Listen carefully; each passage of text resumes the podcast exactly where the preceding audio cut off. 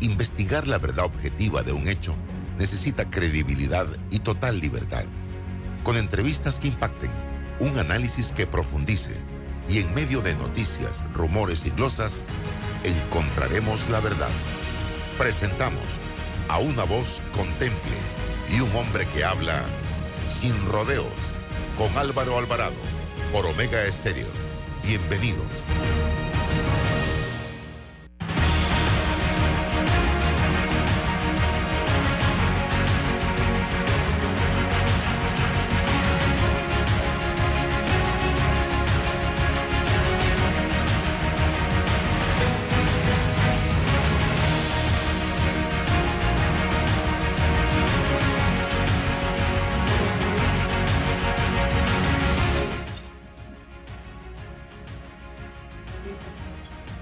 ¿Qué tal amigos? ¿Qué tal? Muy buenos días, bienvenidos. Estamos ya transmitiendo a través de Omega Estéreo, emisora con cobertura nacional. Eh, este es su programa Sin Rodeos, que se transmite de lunes a viernes de 8 y 30 a 9 y 30 de la mañana.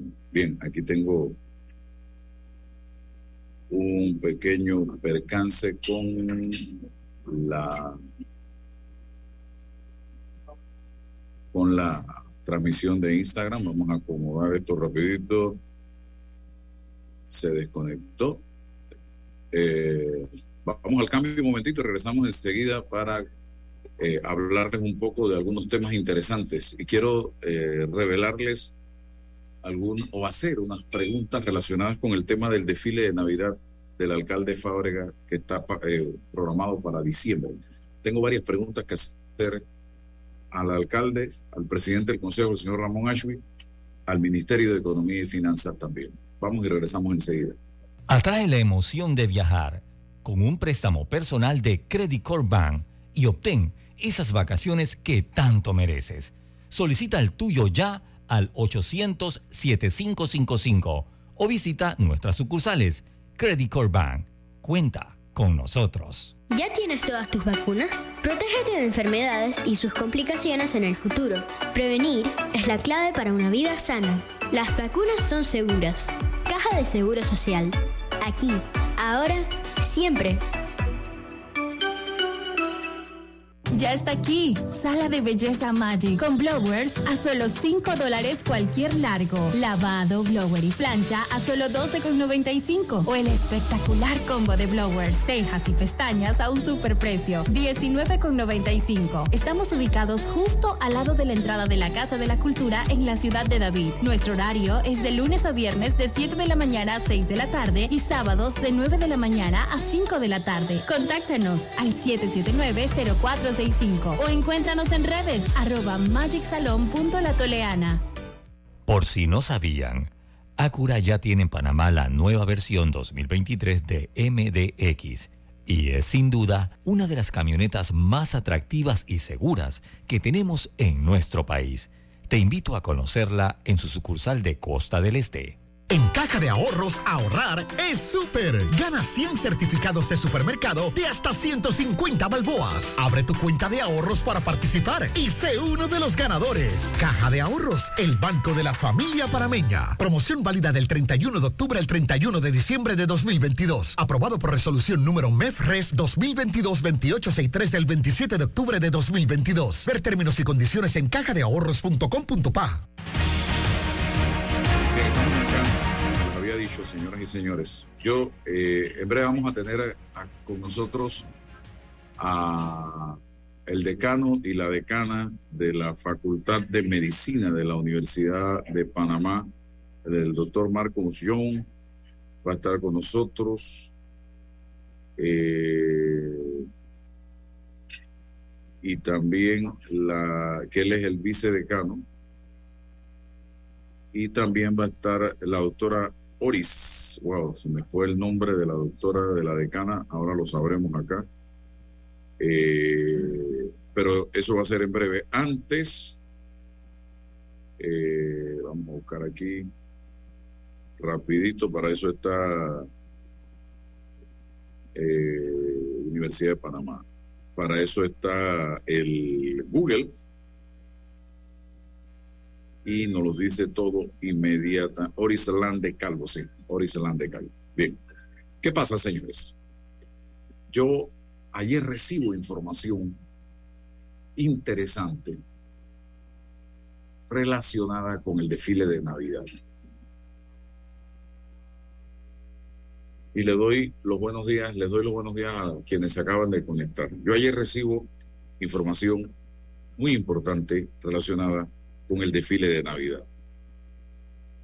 Y comienzo y ojalá pudiera tenerlo por aquí, aquí está. Comienzo con este acuerdo, este acuerdo del, del 27 de septiembre del 2022, que aprueba supuestamente, y aquí está, lo estoy mostrando en pantalla, y, eh, en redes, en Instagram, en mi cuenta de Instagram, y se lo muestro acá, aquí está. Este es el acuerdo del número 186 de 27 de septiembre del 2022. Y les voy a mostrar la parte resolutiva, elegir otros recursos. Ah, ahí está, la parte de lo que acuerda, ahí está. Dice, autorizar al alcalde del Distrito de Panamá adquirir mediante procedimiento excepcional la contratación con la empresa Festieventos S.A. de los bienes y servicios necesarios para el diseño y confección de carros alegóricos para el desfile navideño 2022 en el Distrito de Panamá eh, la contratación será por la suma de 2.8 millones, 2 millones 800 mil dólares, con cargo a la partida presupuestaria tal como se detalla a continuación. Y allí esto lo firma. Tengo aquí las firmas de Ramón Ashby, presidente, Nelson Vergara, vicepresidente, Manuel Jiménez Medina, secretario general, el alcalde Fábrega, Está la firma también de Miriam Lorenzo, secretaria general de el Consejo. Bueno, o de la alcaldía, no sé. Yo, como periodista que soy, me puse a investigar eh, si se había aprobado y en qué sesión este acuerdo, porque esto tiene que ir a otro acuerdo, a otro, digo, tiene que ir al Consejo Municipal y voy a mostrar aquí, me muestran, me dicen que sí, que eso tiene que ser aprobado por el Consejo Municipal en pleno, que se reúne los martes. Y yo me fui al acta número 39 de la sesión ordinaria del martes 27 de septiembre del 2022, que aquí está la asistencia, aquí la tengo, quienes participaron en ese Consejo Municipal, que están todos los que participaron en ese Consejo, y los puntos que se tocaron en el Consejo también están aquí. Voy a buscar los puntos que se tocaron para que ustedes vean. Yo no vengo a echarle cuentos a ustedes. Ustedes están muy grandes para que se les eche cuento. Y aquí están los diferentes puntos, eh, desde la verificación del orden del día, desde la verificación, desde la lectura, primero verificación del quórum, de lectura, discusión y aprobación del orden del día. Son varios puntos hasta asuntos varios. Y aquí no aparece en esta acta nada que tenga que ver con desfile de Navidad. Adicional, fui al canal de YouTube de eh, donde se transmite la sesión del Consejo a revisar si es que aquí se habían equivocado. Y aquí en el canal de YouTube no hay absolutamente nada de aprobación de desfile de Navidad. Sin embargo, hay un acuerdo que debió haber sido aprobado ese día y que debiera constar en ese acta. El 8 de octubre, señoras y señores, el 8 de octubre se presenta entonces una propuesta con fecha 8 de octubre de Festi Eventos de Festi Eventos, que también debo tenerla por aquí. Eh, aquí está. No la subí. Eh, para la realización de este desfile, que tiene nueve páginas y habla de 2.8 millones de eh, dólares y señala que 12 carros eh, que una vez aprobada esta propuesta se presentarán los diseños de cada carro alegórico, la forma de pago propuesta sería un pago de adelanto por el 20% del monto de la propuesta y un pago del 80% restante eh, pagadero a la vigencia fiscal 2023 con el recibido conforme por parte de la entidad.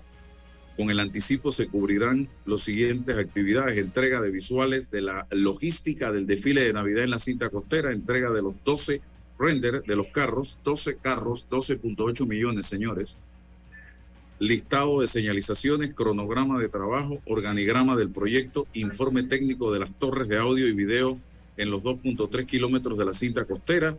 La propuesta es por 2.8 millones de dólares. Aquí dice los carros, eh, eh, los, motivos de los carros, los tengo también aquí. Eh, son 12 carros alegóricos diferentes, cada uno con un tema relacionado a nuestras tradiciones navideñas. Cada carro cuenta con un diseño relacionado al tema con figuras de gran tamaño, luces, remolque, sonido y carro de movilización. A cada carro se le desarrollará un tema musical inédito o conocido de dominio público con la producción musical original especial de cada uno de los temas. Cada carro cuenta con un mínimo de dos artistas, actores disfrazados de personajes. Cada carro llevará una delegación de bailarines, quienes son la avanzada del carruaje la introducción a la historia entre los carros a manera de transición entre un tema y otro tendremos la participación de 12 bandas musicales de diferentes provincias.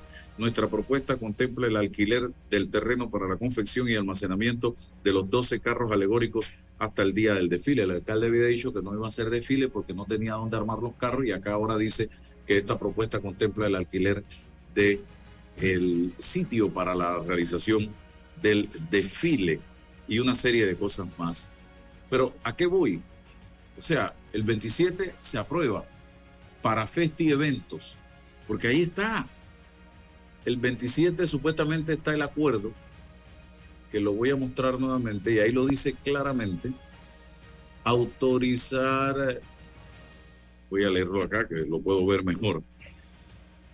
Eh, aquí dice, miren lo que dice el 27, el acuerdo del 27, autorizar al alcalde a adquirir mediante procedimiento excepcional, porque él se enteró que la Navidad es en diciembre, ahora este año en septiembre. Es primera vez que se va a realizar la Navidad en diciembre. Eh, con la empresa Festieventos por 2.8, pero la propuesta de Festieventos es de fecha 8 de octubre. Entonces, como ya el alcalde sabía que Festiventos le iba a proponer esto en 2.8 millones el 27 de septiembre. Me pregunto yo, entonces eso significa que el alcalde es adivino.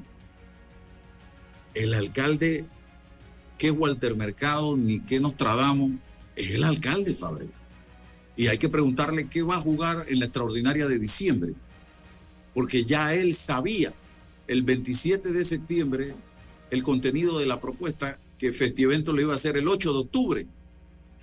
¿Qué les parece? Porque aquí la tengo. Aquí está, espérense un segundo. Eh, aquí está, vamos a buscar por acá. Aquí está. La propuesta 8 de octubre dirigida al honorable José Luis Fábrega, alcalde del Distrito Capital por parte de Festi Eventos. Aquí está. Miren ustedes el, la, la, habilidad, el privilegio que tiene y la firma Maribel Gamayo de Festi Eventos. Aquí está.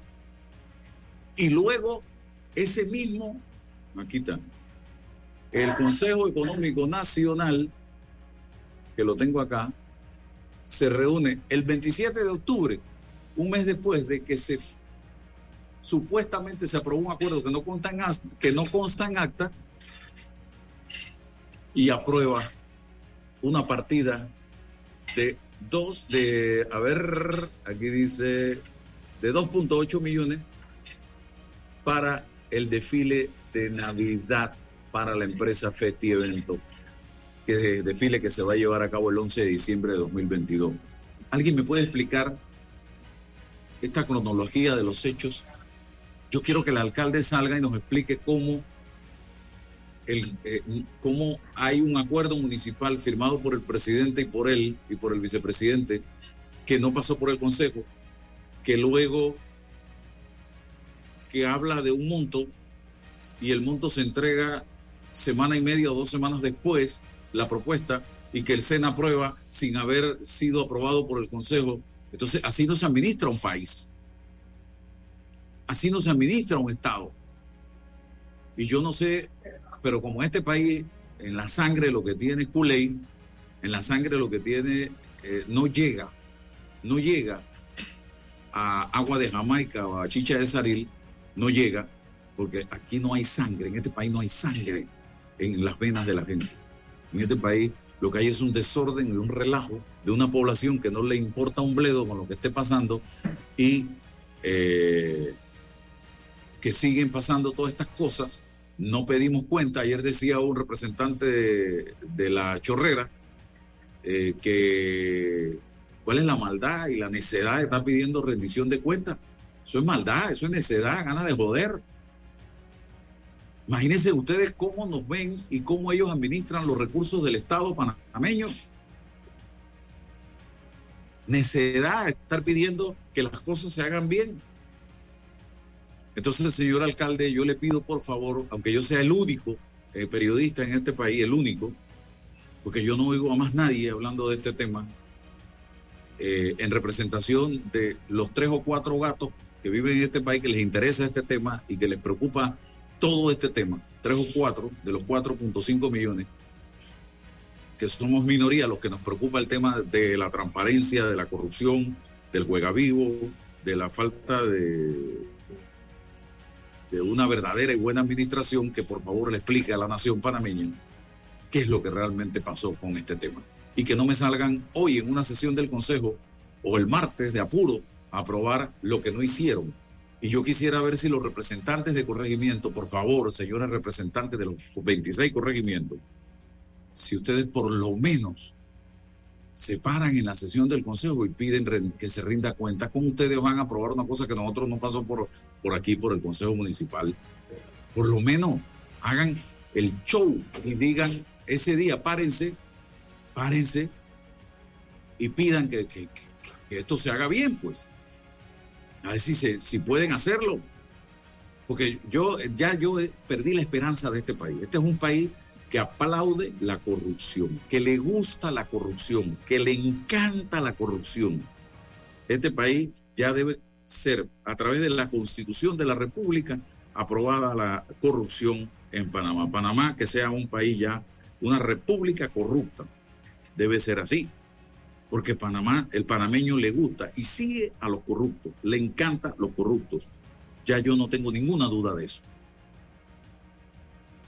Entonces eso significa que una gran mayoría de esta sociedad es corrupta. Y en una encuesta que hizo Sid Gallup, entre los países que consideran necesario pagar sobornos o coimas para agilizar trámites en el gobierno, Panamá sale entre los primeros. Está primero México, luego Colombia, luego Ecuador, está Perú, Venezuela, Argentina y Panamá. Había una, y por ahí siguen otros países como Honduras, Costa Rica, República Dominicana, Guatemala, Nicaragua y El Salvador. Y decía uno ayer, pero es que Dominicana también es más corrupto que nosotros. Ey, ¿qué argumento más pendejo? Estimados amigos. Ey, estamos en la lista de los 10 a ver, ¿cuántos son? 3, 4, 5, 6, 7, 8, 9, 10, 11, 12, 13 países más corruptos de la región. Estamos de número, repito, ya se me fue, 3, 4, 5, 6, de número 7. Pero no es que estemos de 7, de 1, de 2 o de 13.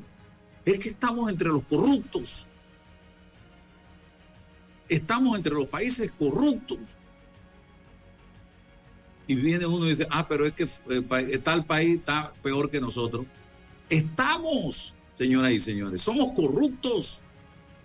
Y nosotros estamos pensando en votar por corruptos y en elegir corruptos y en llevar corruptos a la Asamblea, corruptos a las alcaldías, corruptos a las juntas comunales y corruptos a la presidencia de la República, porque queremos no estar de séptimo, queremos estar de primero.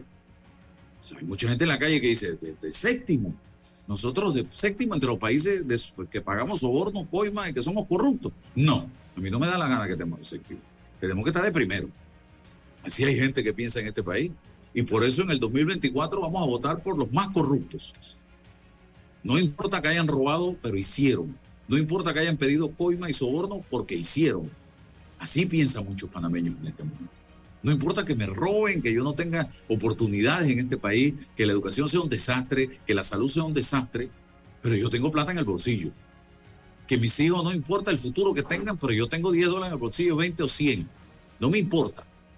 No me importa que se roben todo, que regalen el canal, que lo vendan, que lo pongan a nombre de ellos. No me importa. Lo importante es que yo tenga 100 dólares en el bolsillo toda la semana o 200. Así, ya el panameño piensa así, porque el panameño que piensa así es tan corrupto como esa persona que va a elegir en mayo del 2024. Y me perdona, pero estoy hablando con la sinceridad del caso.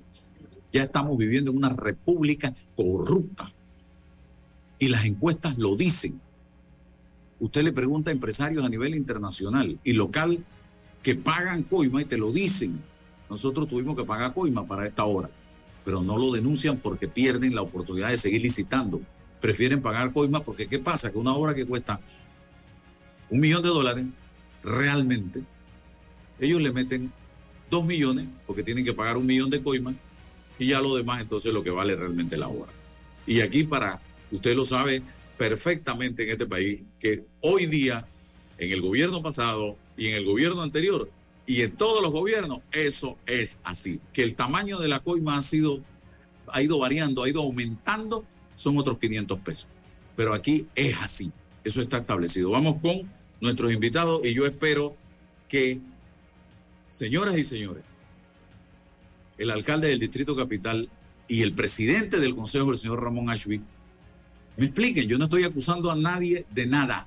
Yo estoy pidiendo explicaciones. Si me explican y me muestran documentos, tranquilo.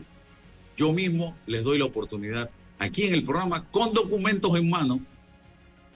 Y los representantes de corregimiento, díganme, los 26 corregimientos, ustedes aprobaron en la sesión del Consejo del 27 de septiembre ese desfile de Navidad y esos 2.8 millones de dólares para festivento. Ustedes vieron la propuesta, se les mostró la propuesta que tiene fecha 8 de octubre, el 27 de septiembre.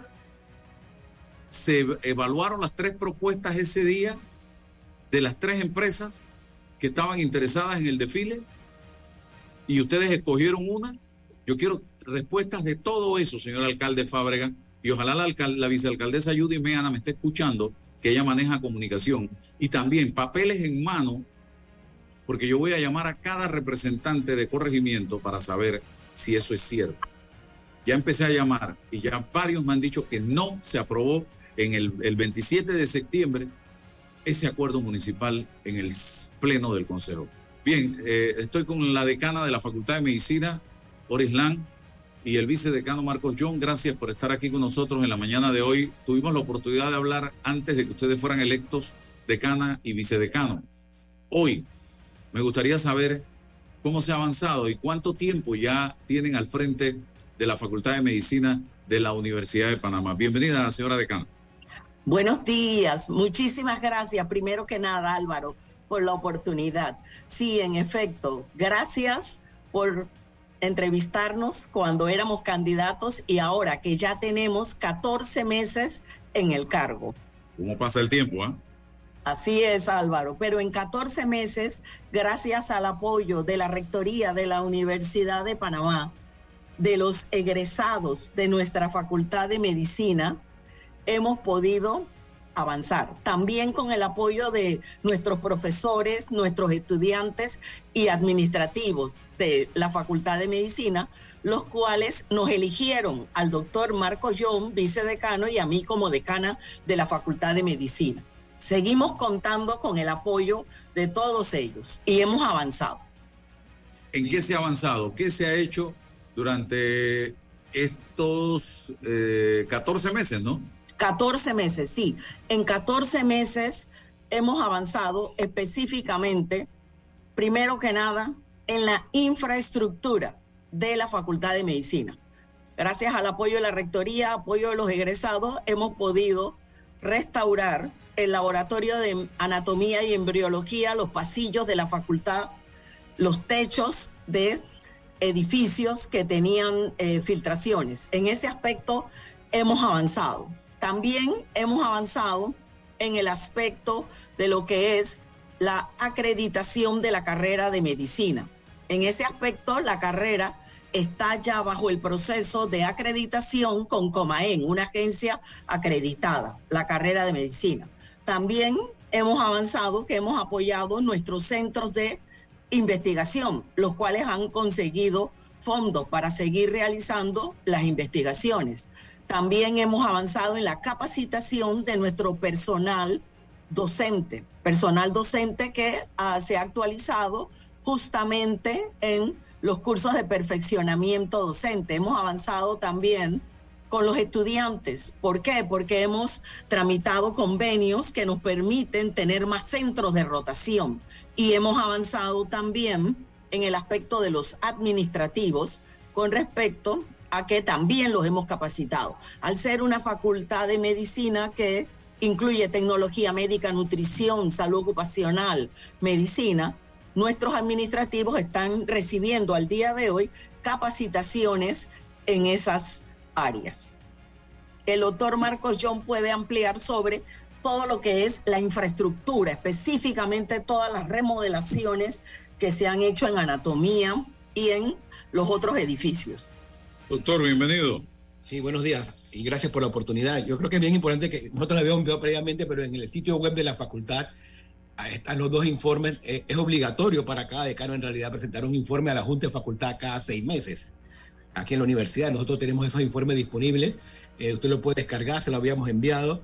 Están detalladas cada una de las requisiciones, orden de compra y todo lo que se ha hecho. Como usted ve, para las dimensiones de la facultad y el alcance que tiene un presupuesto bastante limitado, eh, una gran parte del proyecto de autogestión y nosotros reiteramos el gran apoyo que hemos recibido. Nosotros le llamamos el Teletón por la Facultad de Medicina. hemos reunido aproximadamente, ya van casi 50 mil dólares, un poquito más de todos los exalumnos que poco a poco nos han ido a probar, médicos, recién, médicos tanto recién graduados como médicos en muchos años de servicio, nos han apoyado para restaurar el laboratorio de fisiología, el laboratorio de anatomía se restauró con dinero en la universidad y también gracias a la donación eh, de, una de la Asociación de Cuidados eh, eh Algeología, eh, liderada por el doctor Elías Latencio, que donó la central de aire acondicionado y así poco a poco hemos estado trabajando. Eh, si usted ve en las fotos cómo estaban, en las condiciones que estaban y cómo poco a poco hemos ido restaurando. Y claro, ha habido que hacer un gran esfuerzo administrativo porque desafortunadamente pues el presupuesto se ha, ido disminuyendo y nosotros pues hemos estado acudiendo a esto y a la autogestión a través de diversas actividades de forma tal de poder recaudar los fondos que le puedan dar sostenibilidad económica al mantenimiento por lo menos, que es lo que nosotros aspiramos. Muy bien el proyecto de nueva facultad de medicina, ¿en qué estatus se encuentra hoy día? Eh, el proyecto de la nueva facultad de medicina se encuentra en el, en el paso de la licitación de los planos. Allí es donde se encuentra. La licitación está en Panamá Compra, con fecha de entrega de propuestas de los planos para finales de noviembre. Sí, el, proyecto, eh, el proyecto fue dividido en planos y después en construcción. Este, por lo menos para esta parte de los planos ya están, están en el portal y se espera, eh, no, nos hemos, no nos han informado de que el presupuesto para la construcción del próximo año ha sido excluido del presupuesto. Recuerde que eso fue aprobado y todas las limitaciones siempre se nos ha dicho que se respetaba, pero usted sabe que ese, ese documento final no lo vamos a ver hasta enero, que el MEF hace todas las, distribución y todo, pero ya fue sancionado el nuevo presupuesto y nos han informado que no fue excluido la parte del pago final de los planos y el inicio de la construcción que corresponde al 10%. Así que eso va a estar distribuido en los años de construcción. En teoría deben ser aproximadamente unos 10 millones para el próximo año para poder iniciar la construcción, siempre y cuando, recuerde, eh, eh, señor Álvaro, que esto vamos a depender de los asuntos de los proveedores, el Panamá para las impugnaciones que como el, eso ya se había pasado anteriormente, que hubo muchas impugnaciones y se retrasó y prácticamente no hubo, producto de los procesos legales. Así que por lo menos en esa parte, tanto el MES como la Rectoría ha cumplido en por lo menos mantener el proyecto. Ya lo que ocurra en el proceso de licitación pues escapa a nosotros, ¿no? Es correcto. Eh, este nuevo, esta nueva facultad puede hablarnos un poco de qué aspiran ustedes, qué, en qué consiste este proyecto de nueva facultad y para y si arrancamos, si se aprueba todo esto, ¿cuándo creen ustedes que estaría lista? ¿Cuál es el este sueño de ustedes? Bueno, el sueño, el sueño es que en las 5.6 hectáreas que tenemos asignadas en Chivo Chivo y los 46.584 metros de construcción que va a tener la nueva facultad, nosotros tengamos nuevas aulas que son aulas virtuales, laboratorios, nuestros centros de investigación, áreas de estudio. También vamos a tener un museo, auditorios, todos los departamentos de fisiología, anatomía. También en la nueva facultad vamos a tener dormitorios, cafetería, por supuesto que vamos a tener el departamento de anatomía y embriología va a tener este, su morgue. Entonces nosotros lo que aspiramos en realidad, porque sabemos que todos estos procesos eh, eh, llevan tiempo, nosotros ya prácticamente nos quedan cuatro años, que todavía podemos en cuatro años trabajar bastante por nuestra facultad, esperamos poner la primera piedra, eso es lo que por lo menos esperamos, poner la primera piedra de la construcción de nuestra nueva facultad, Álvaro. Sí, y hay una parte importante, señor eh, licenciado Álvaro, en el sentido de que recuerde que había un, asunto con el, camino de cruces, así que lo que se hizo ahora fue modificar el diseño conceptual de forma tal de que no va a haber construcción en ese sitio, van a haber puentes aéreos y pases aéreos sobre ese sitio de forma tal de, y la parte de abajo se va a, va a permanecer abierta al público, de forma tal de que usted en el futuro podrá caminar por allí y se va a respetar. Había mucha inquietud en lo que es la parte de histórica con respecto al camino, la parte ambiental.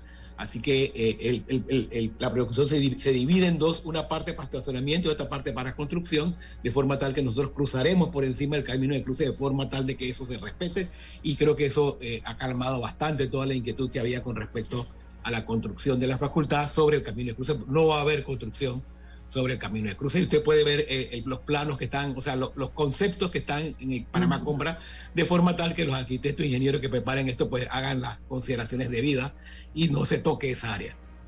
Sí, y lo más importante, Álvaro, es que al día de hoy el proceso de admisión en la facultad por la infraestructura que tenemos, la capacidad que tenemos, estamos en el proceso y vamos a aceptar para el 2023 360 estudiantes nuevos de todas las carreras. Eso incluye medicina, tecnología médica, nutrición, salud ocupacional, técnicos en urgencias médicas. Pero con la nueva facultad yo no le puedo decir al día de hoy exactamente la cifra, pero más panameños y panameñas van a poder aspirar en la Facultad de Medicina de la Universidad de Panamá pueden cursar sus carreras de ciencias de la salud. O sea, van a poder aspirar más porque vamos a poder tener una mayor capacidad y la admisión la tenemos que evaluar porque vamos a contar con más espacio para atenderlos. Ok, interesante eh, saber que se está trabajando, que se está eh, en este momento concentrados en echar hacia adelante. Y yo me voy también a un tema más amplio relacionado con la educación. Eh, doctora y doctor, eh, ¿qué he estado reflexionando ahora con todo esto que pasó con el IFARU? Eh, yo me comentaba alguien que en aquella época de el Shah de Irán, el Ayatollah Khomeini creo que se llamaba, el Shah de Irán que estuvo aquí en Panamá, en esa época, ese hombre, que yo no, tuve la oportunidad de conocer, lo poco que sé de él es lo que he leído.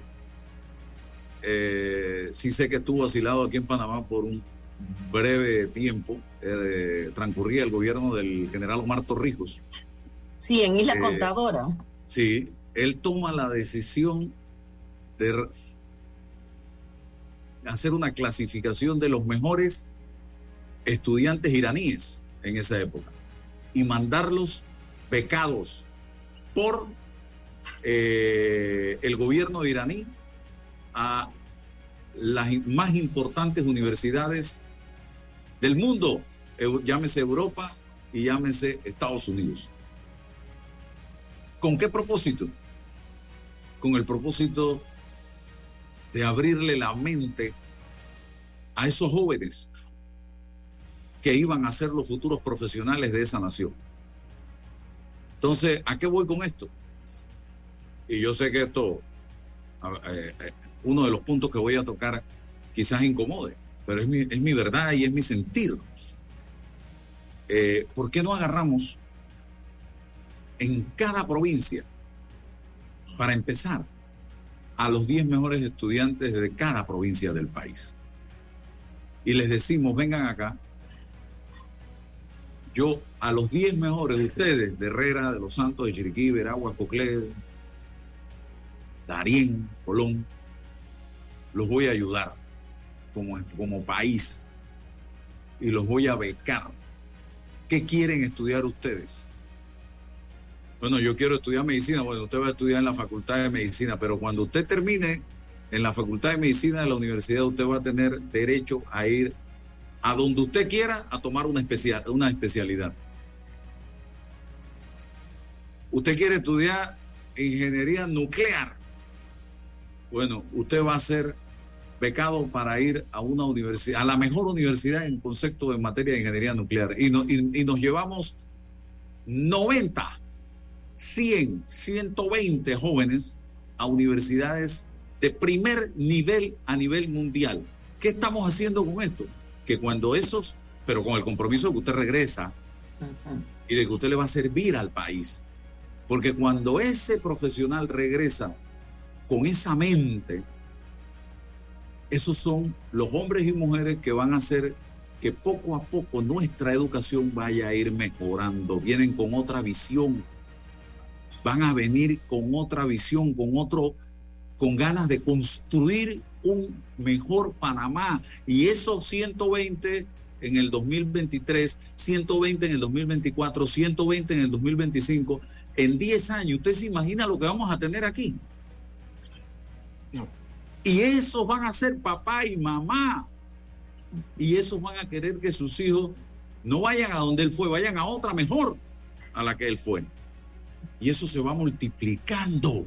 Pero yo no sé si es que hay que ir al planeta Marte o a Júpiter para entender esto que yo estoy planteando en este momento, señoras y señores, porque eso no es nada, el otro mundo. Y tenemos que reconocer que nosotros tenemos en este momento grandes limitaciones en materia educativa y la única forma es abrir la mente y buscar dónde se han hecho las cosas bien para nosotros ir a copiar y hacer las cosas bien. Otra cosa que yo no logro entender. Aquí se premia y se estimula al boxeador, al atleta que corre, al que, al que batea, al que eh, juega fútbol, pero yo, y no lo, no lo critico, ¿ah? pero yo no veo que el 3 al músico, y que tampoco critico, ¿ah? pero les voy a agregar algo el 3, el 4, el 10, el 28, que son las fechas importantes de la patria panameña. Yo creo que si tú vas a poner a un boxeador de abanderado, a distinguir a un boxeador porque le fue bien, distingue al primer puesto de honor de una universidad y pónselo al lado para que la gente vea, oye, esos que están paseando la bandera y, y el escudo, lo están haciendo. Esta o este porque fue buen boxeador y este porque fue y es un excelente y extraordinario estudiante de una eh, escuela o de una universidad, de un colegio o de una universidad. Ah, no. Entonces, ¿qué, le estás diciendo tú a la población? Distínguete mejor, se distingue mejor al que es músico, al que es eh, atleta y le va bien, aunque no sepa leer y escribir. Ey, es un consejo que le doy al gobierno nacional y a los alcaldes de los distintos eh, distritos de la nación panameña para que empecemos a premiar el talento, porque con eso, ¿qué vamos a lograr? Vamos a lograr que nuestros estudiantes tengan deseos de ser cada día mejores porque se van a ver reflejados. Y yo el otro año quiero llevar la bandera. Así es. Yo el otro año quiero ser el orador de fondo. Yo el otro año quiero caminar eh, eh, llevando el escudo. no sé, o cantando el himno nacional en el acto más importante que se lleva a cabo en eh, el Tedeum que se realiza el 3 de noviembre y el 4 de noviembre, pero no les da la cabeza para hacer esto, señoras y señores. Tenemos que empezar a valorar a nuestro talento, nuestros estudiantes, nuestros muchachos, premiar a nuestros talentos, nuestros muchachos, nuestros estudiantes para que ellos vean que oye, hay oportunidad, ese es el camino que yo tengo que seguir. No sé qué piensan ustedes, señora decana y señor vicedecano. Sí, completamente de acuerdo con usted, Álvaro. Inclusive en esa lista que usted menciona, también hay que premiar muy importante al investigador. Ese, ese, al investigador.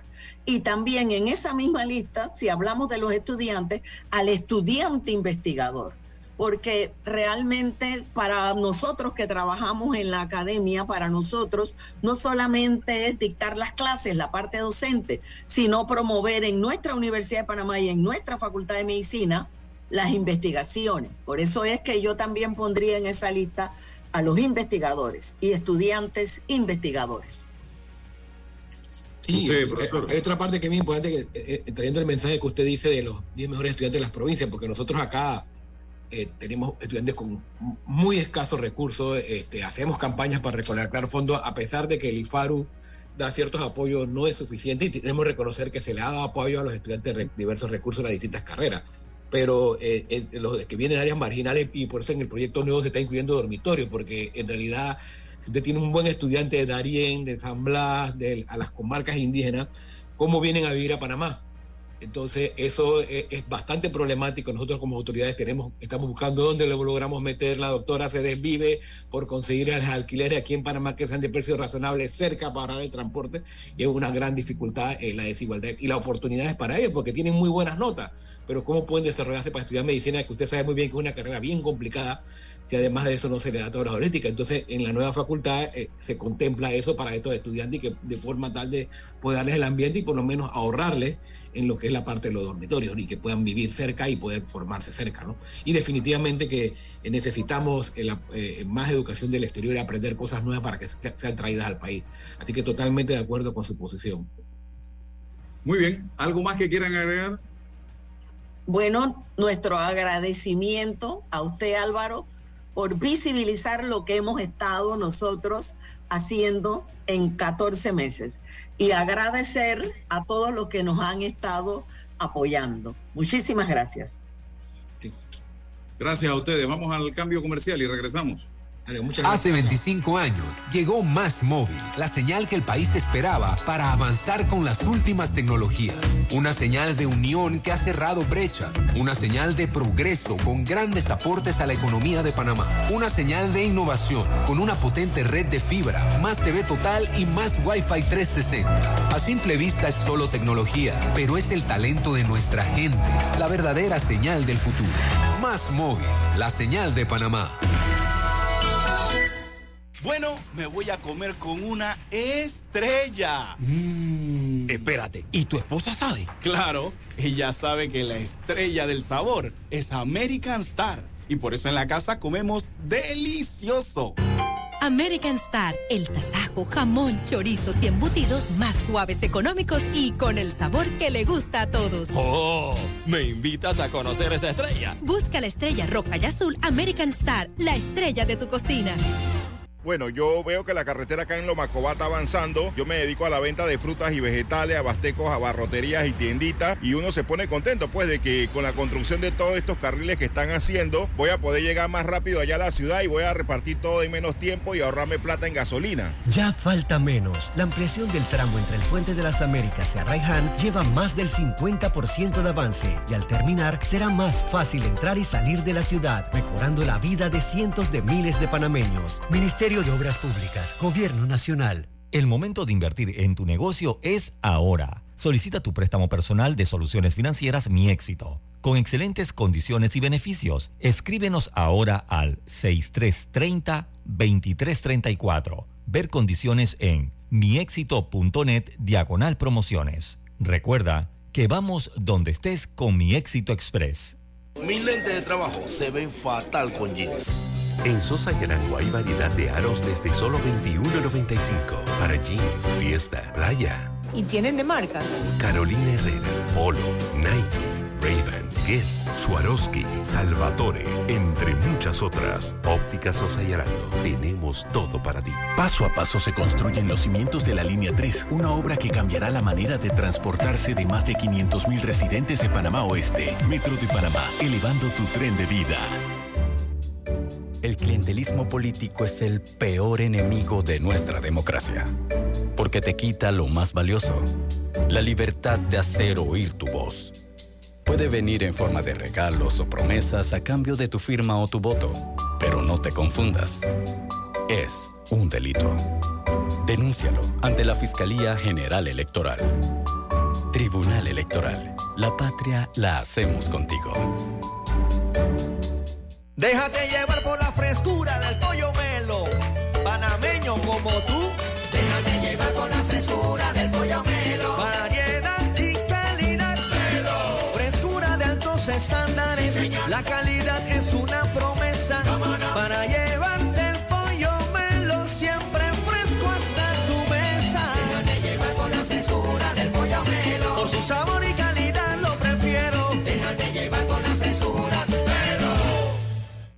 Hutchinson Ports, PPC, hoy y siempre estaremos orgullosos de ser parte del país que une al mundo y nos esforzamos porque con nuestro trabajo el nombre de Panamá llegue cada día más alto.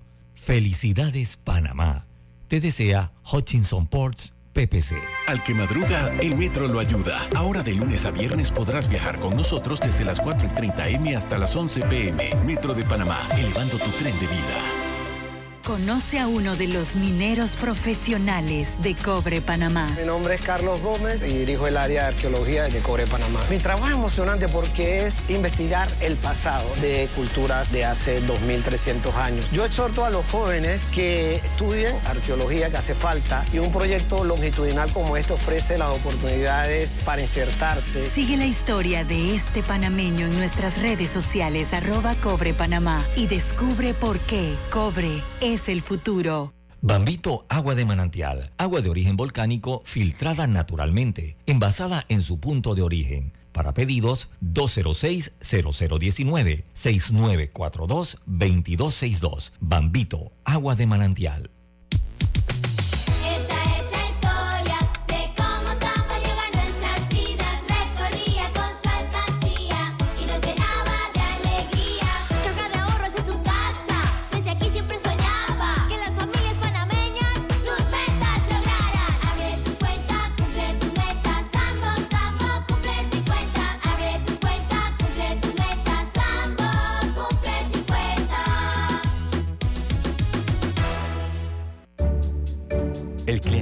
Político es el peor enemigo de nuestra democracia, porque te quita lo más valioso, la libertad de hacer oír tu voz.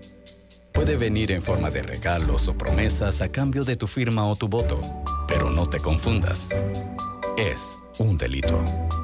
Denúncialo ante la Fiscalía General Electoral. Tribunal Electoral. La patria la hacemos contigo.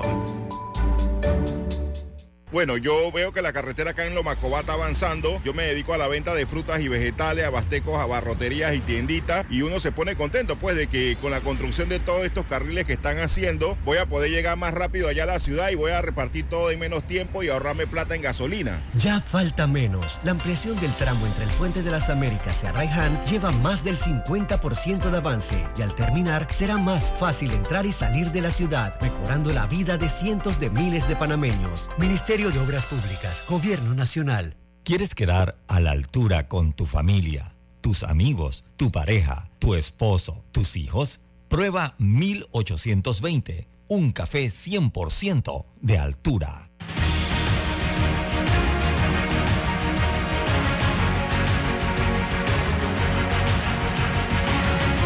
Sí, y yo sigo insistiendo, me quedan 10 minutos yo sigo insistiendo y martillando, aunque, aunque me dejen solo muchas veces. Y no me declaro ni santo, ni obispo, ni sacerdote, ni pastor, ni nada, nada, nada, nada. Yo soy un pecador, cuidado peor que ustedes.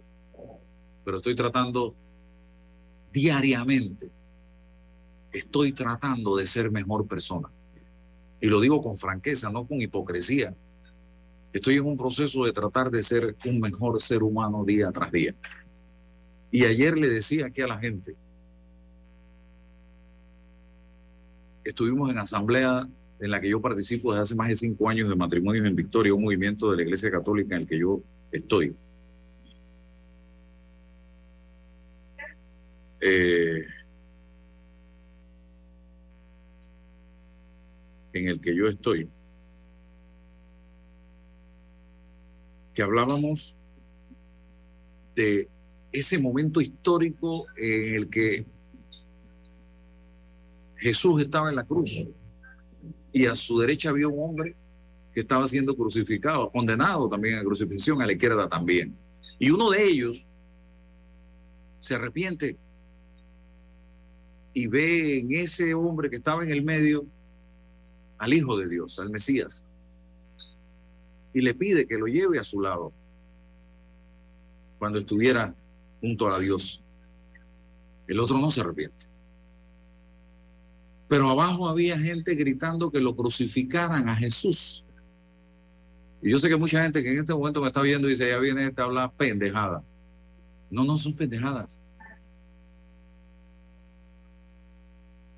Yo decía ayer, y lo decía también Juan Carlos, un compañero del movimiento, Juan Carlos Juan, que si hoy tuviéramos, hoy siglo 22, hoy, perdón, 21, 2022, si hoy tuviéramos en ese mismo momento y ese mismo escenario con celulares, con carros de, eléctricos, con esas grandes torres de edificios, con todo el, WhatsApp, el Facebook, el Twitter, el Instagram, todo lo que tenemos hoy día. Y conociéramos a ese hombre, Jesús de Nazaret, yo te aseguro que lo crucificaríamos igual o peor a través de los mecanismos con que contamos hoy día. ¿Y por qué digo eso? Porque hay una sociedad totalmente alejada de Dios. Y yo decía ayer, una niñez y una juventud y un adolescente que cada día que pasa se desconecta más de la espiritualidad y del mensaje que Jesús nos enseñó. Porque ya no tienen, tú les preguntas a muchos niños por ahí, o a adolescentes o a jóvenes, ¿quién fue Jesús? Hábleme de Jesús, no tienen idea. No tienen idea. Y yo no estoy hablando que, que, que sigan a padres, a curas, a sacerdotes, yo estoy hablando de Jesús y del amor que Jesús nos brindó. Y, que, y les estoy hablando del significado que tuvo ese momento donde ese hombre inocente fue clavado en una cruz y que murió por amor a cada uno de nosotros. Y fue sinónimo y símbolo de perdón ese momento en la cruz. Y nosotros hoy nos estamos matando en guerras. Nosotros hoy no nos importa Jesús para nada. Nosotros hoy a todo el que podemos hacerle daño le hacemos daño. Eh, la mentira, la envidia, eh, eh, reina en el corazón de muchos seres humanos. Nosotros hoy sabiendo que el tema de la corrupción incluso está prohibido en los mandamientos, que son 10 reglas básicas para vivir el ser humano, en los 10 mandamientos. Y ahí hay dos aspectos importantes que tienen que ver señoras y señores, con la corrupción y que habla de no hurtarás, no robarás y no codiciarás. Dos. Y nosotros todavía, si podemos conseguirlo por debajo de la mesa, lo conseguimos por debajo de la mesa. Si tenemos que pedir coima, pedimos coima. Si tenemos que, sabiendo que algo es- cuesta esto y se puede vender en esto, lo vendemos en aquello si tenemos que pasarnos la luz, hacemos actos de corrupción, si tenemos que robar en el Estado, robamos el Estado.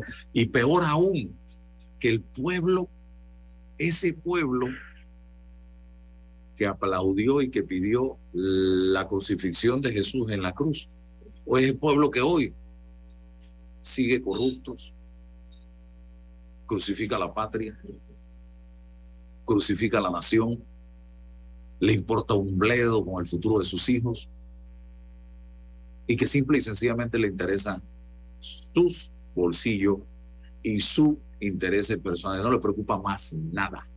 Así es sencillo. Y nada más mire en los diez mandamientos. Y podemos hacer un programa entero y nos queda, no, uno, no, varios, hablando de todo lo que la Biblia plantea en relación al tema de la corrupción. Y busque usted Google, Biblia, y se dará cuenta todo lo que la Biblia y los evangelios plantean sobre la corrupción. O sea que eso no es un tema de que ahora este loco que habla en Omega Stereo a las ocho y media de la mañana está lleno de odio. Porque así lo habla, está lleno de odio.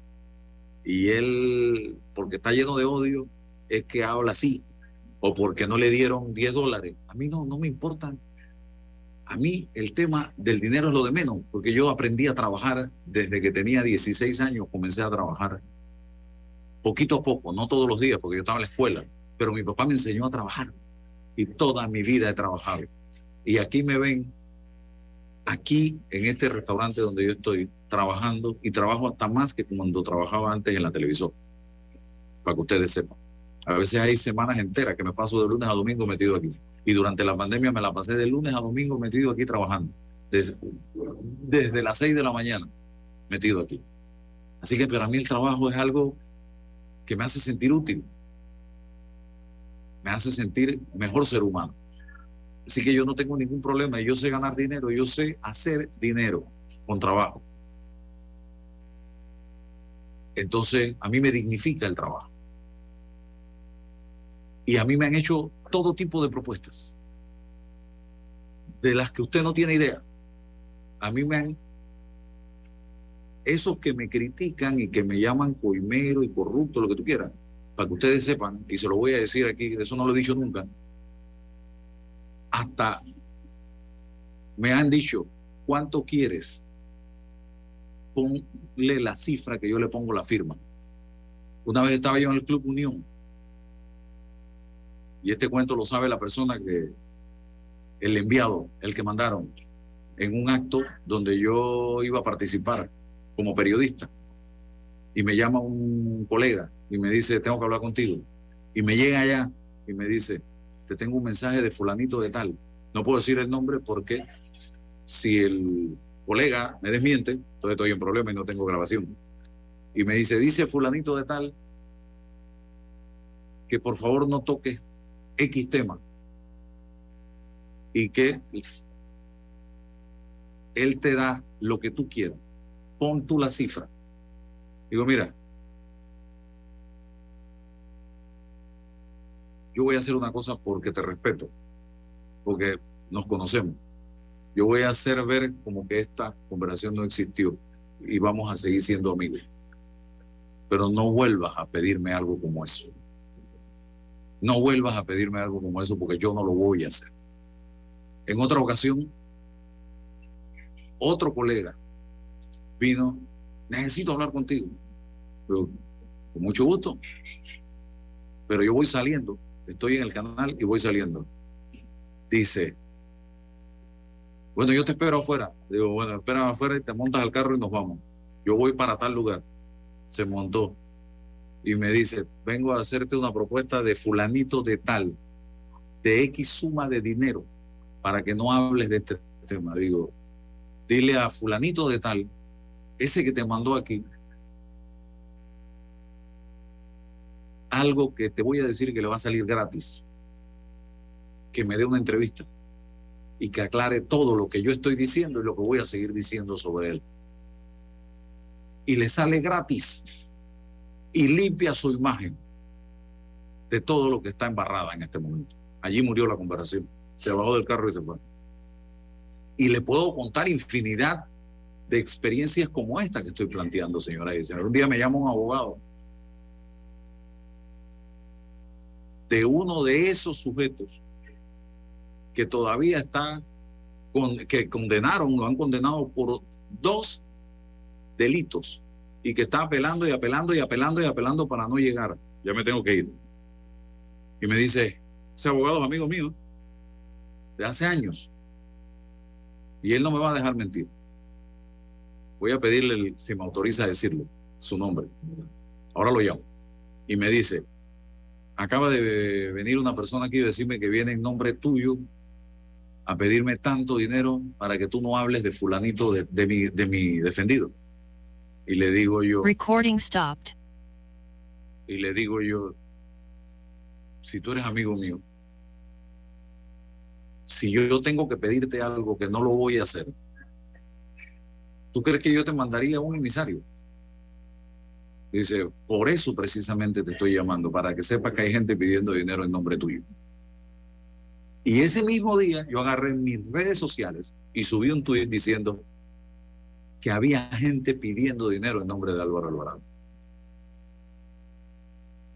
¿Y quién es el que hoy está acusado de coimero, está acusado de corrupto, está acusado de lavador de dinero? ¿Es Álvaro Alvarado? Hay dos expresidentes de la República sentados en el banquillo de los acusados y ustedes saben los nombres. Así para que sepan. Dos, que ustedes saben cuál fue mi relación con uno del 2009 al 2014 y cómo es por todo lo que me ha hecho y lo que le ha hecho este país.